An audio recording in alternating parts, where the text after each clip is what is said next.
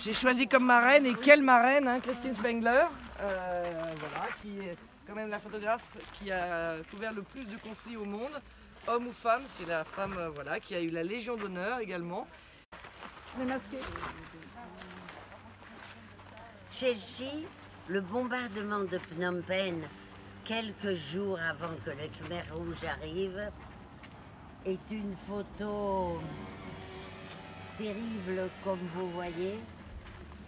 Euh, la directrice du musée du Prado a dit que j'avais été inspirée comme dans mon enfance par Goya, par Jérôme Bosch, mais monsieur le maire, Olivier, aujourd'hui m'a fait un grand plaisir en disant que lui il sentait du Picasso dedans, euh, que ça lui évoquait Guernica. Et je lui dit, ça me fait grand plaisir ce que vous me dites, parce que dans mon livre, écrit Une femme dans la guerre, que je signerai demain, j'écris euh, une photo la plus terrible ne suffit pas, car il manque les cris et les odeurs. L'odeur épouvantable de la mort ce matin-là, car j'ai oublié de vous le dire, c'est le plus important. Il était midi et non pas minuit lors de cette photo. J'étais toute seule au milieu là. J'étais toute seule à midi. Pourquoi? Parce que c'était dimanche et que mes confrères étaient restés au bord de la piscine à l'hôtel Royal. Moi, j'étais toute débutante. Et quand ils m'ont vu sortir à mon petit costume de guerre et mon Nikon, ils ont dit Mais Moonface, mais t'es ridicule, pourquoi? Qu'est-ce que tu vas faire? Je dis Comment? Je vais, je vais travailler, je vais apprendre mon métier comme tous les jours. Oh, qu'elle est bête Elle sait pas encore que le dimanche, c'est repos de la guerre. Je dis Quoi? C'est repos de la guerre? Oui, oui, oui, le dimanche, ils font pas la guerre, ils jouent de la guitare. Et, et- Ah, je dis Ah bon? Je dis Écoutez, ne m'en voulez pas, mais moi, moi, euh, j'ai besoin d'apprendre. Je moi, je vais quand même travailler. Donc, je suis montée dans la voiture de Monsieur Lee, mon chauffeur, tous les jours. Et en effet, Phnom Penh était incroyablement majestueuse et tranquille, avec les bons en safran euh, se promenant à l'oreille du Mékong, avec leurs ombrelles oranges. Tout était quasiment normal. J'allais rentrer lorsque je dis à Monsieur Lee, allons quand même plus loin sur la route 10, allons quand même un peu en dehors de Phnom Penh. Et là, tout d'un coup, c'est lorsque nous voyons le ciel s'embrager de moire, des sortes de géodes de feu, hein, comme des sortes de, euh, de Van Gogh qui tournoyaient dans le ciel. Et je vois ça. Le chauffeur dit Fuck them Alors qu'il était cambodgien, il ne parlait pas trop anglais. Mais là, il trouve, il dit Fuck them, the Khmer Rouge. Ils ont trouvé le moyen de nous atteindre. C'était donc la première fois que le Khmer Rouge arrivait à, à bombarder le centre de Phnom Penh. Donc j'étais donc euh, toute seule et euh, peut-être à cause du fait d'être femme, je ne peux pas juger car il y a des femmes qui photographient d'une façon très masculine et très violente, comme ma consoeur que j'adorais, Catherine Leroy, qui me disait, j'entendais un bombardement à l'hôtel Royal, elle disait, euh, je disais, Kat, tu viens pas? Non, non, chérie, sors d'abord, s'il n'y a pas 40 morts, je viens pas. Donc, Catherine était comme un homme.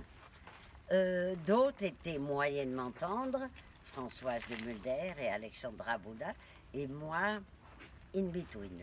J'avais le courage et la force d'un homme, mais la sensibilité d'une femme. Donc, euh, comme quoi, il y a aussi des hommes, forcément, qui ont une grande sensibilité, et des femmes masculines, dont il n'y a pas vraiment de regard féminin. Bon, dans mon cas, je crois que j'ai les deux. C'est-à-dire, j'écrivais, euh, quand je exerce ce métier, j'ai un appareil photo entre les mains, j'ai l'impression d'être androgyne. J'ai la force, le courage et la détermination d'un homme, mais après, laissant parler mon cœur de femme, je me dirige toujours vers les survivants. Euh, comme faisait d'ailleurs Robert Capa, qui était un homme, mais qui ne photographiait jamais de corps dépecés ni de sang. Donc voici le terrible bombardement de Phnom. Ici, elle n'a presque pas besoin de légende. C'était avant, c'était en 72, euh, une de mes premières photos. Cette jeune fille euh, au regard noir en Irlande du Nord. Euh, en Irlande du Nord, c'était simple. Tous les après-midi, il y avait des enterrements, ou catholiques ou protestants. Et moi, comme j'ai toujours dit, et j'ai dit à Bernard Pivot, Christine, qu'entendez-vous par pourquoi dites-vous que vous voulez toujours photographier les causes justes? C'est quoi les causes justes pour vous? Il me dit. Je dis, monsieur, pour moi, j'ai toujours voulu être tout simplement du côté des oppressés, des opprimés. Là, c'est une photo justement de femme, je trouve. Une photo très tendre, en plein milieu de la guerre, au Cambodge, à l'époque justement. Quelques jours avant l'arrivée des Khmers rouges, je vais toujours avec Monsieur Lee, mon chauffeur, au front. Et nous passons sur un pont en bois, genre River Kwai. Et je vois cette scène, ces enfants innocents qui meurent de rire et qui s'amusent entre eux qui apprennent à nager sur des boules de rivière. Je dis, monsieur Lee, laissez-moi faire photo deux secondes. Bon, j'étais heureuse que une fois dans la guerre, c'est très rare, je n'ai peut-être que quatre exemples dans toute ma carrière d'enfants innocents qui rient au milieu de la guerre. Mais ce qui est terrible, et vous la verrez demain dans mes livres, c'est qu'une heure après, cet enfant arrive en sanglotant parce que son père qui parlait à moi sur une route venait d'être euh, tué, atteint par une balle perdue. Tous mes copains masculins se précipitent pour photographier l'homme nageant dans son sang, le corps dépecé. Moi, j'en prends pas une seule. Je me dis non, je crois pas que c'est ça qu'il faut montrer. Oh, ça tombe bien.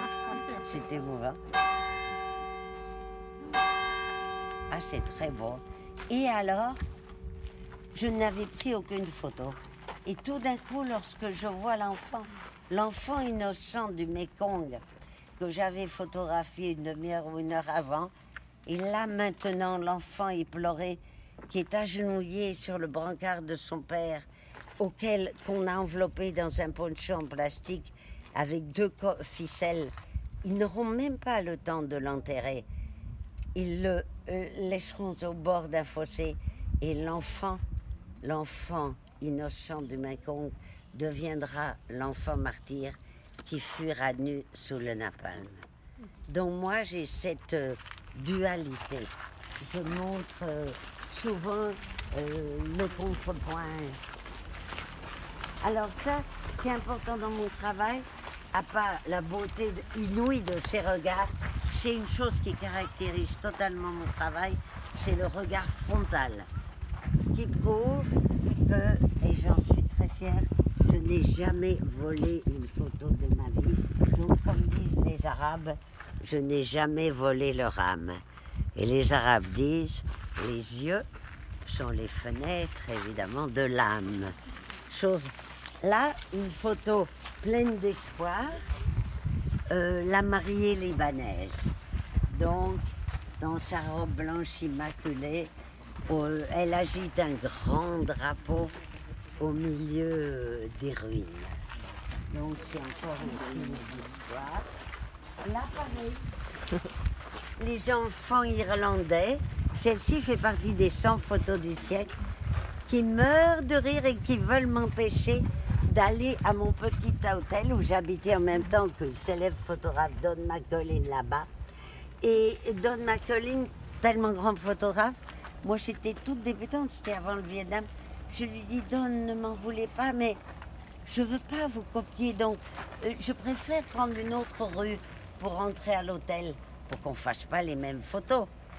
Et alors, lui prend une autre rue, moi là. Et quand je passais, euh, les enfants me disent, ils me tirent la langue cela, ils disent fuck you, tu ne passeras pas, we are the kings of the road. Voilà. Et je suis là, trop mignon, enfin trop mignon, qui jette des pierres, qui venait de jeter des pierres aux soldats anglais après la bataille. Et moi, comme j'étais déjà très, très, très rapide, à, à l'instant, j'avais déjà pris la photo. Quand ils me disent fuck you, tu passeras pas et tout, j'ai bon, je l'ai déjà faite. Voilà. Et je suis rentrée euh, à mon hôtel. Et voilà, et on avait fait des photos différentes. Celle-ci, un style complètement différent. Bon, j'ai pas fait exprès.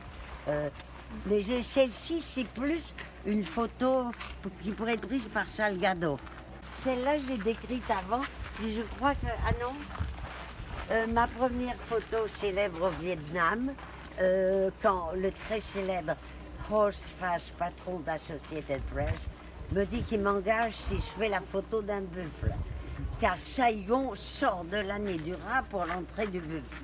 Ah, je dis, mais qu'est-ce qu'il me dit ce monsieur, l'année du rat Il dit qu'il va me donner un job si je photographie un buffle. Bon, j'ose pas lui demander.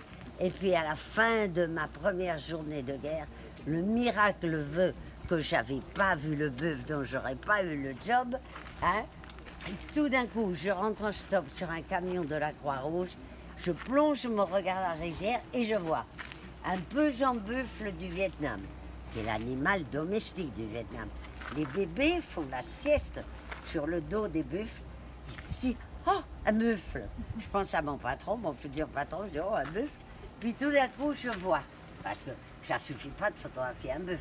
D'un coup, je vois le camion de la guerre qui s'est arrêté à la demande de l'enfant soldat qui, avant de retourner à Saigon, a exprimé le désir de nager. J'ai une chance folle. Sur son casque est écrit, il paraît, Fuck the Viet Cong. Alors moi, comme toujours, j'en fais qu'une. Je saute du camion, j'attends. Et à l'instant précis où le pesant buffle passe entre le spectre de la guerre et l'enfant, je fais la photo. Et c'est comme ça que j'ai eu le job le soir même. Il m'a dit, euh, You've got the job. Il t'attend, Roche, voilà, avec une bouteille de champagne. Mais j'ai toujours pas eu d'assurance toute la vie. J'ai toujours eu que 10 dollars à la photo et il me coupait les négatifs. J'ai que trois négatifs de Vietnam parce qu'il me les coupait. Et maintenant, avec la guerre, se sont tous envolés. Bon, non.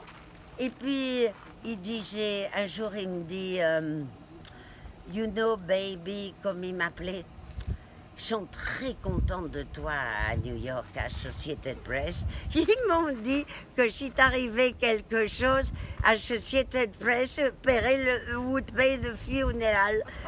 Ah, dit, ah bon, tu es charmant. À part ça, on s'adorait. Là, le fait de cette osmose que j'ai avec les femmes, forcément, je suis femme, non seulement femme, mais très important que je sois brune. Si j'avais été blonde aux yeux bleus, les talibans m'auraient attrapé mille fois. Rien que brune, allait, je me maquillais les yeux très très forts comme elle.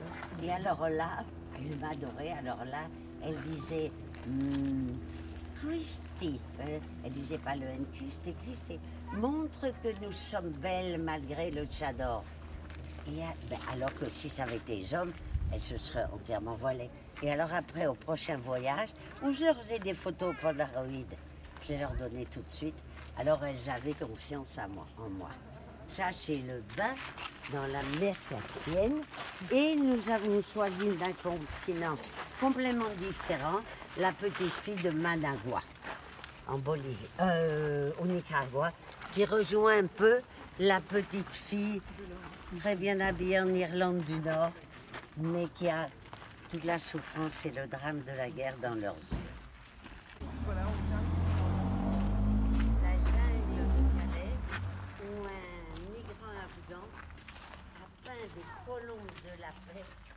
Sa petite tente noire, signe d'espoir. Donc c'est toujours un peu mon truc là, la vie dans la mort, l'espoir dans les ruines. Ben, merci. Super. Voilà.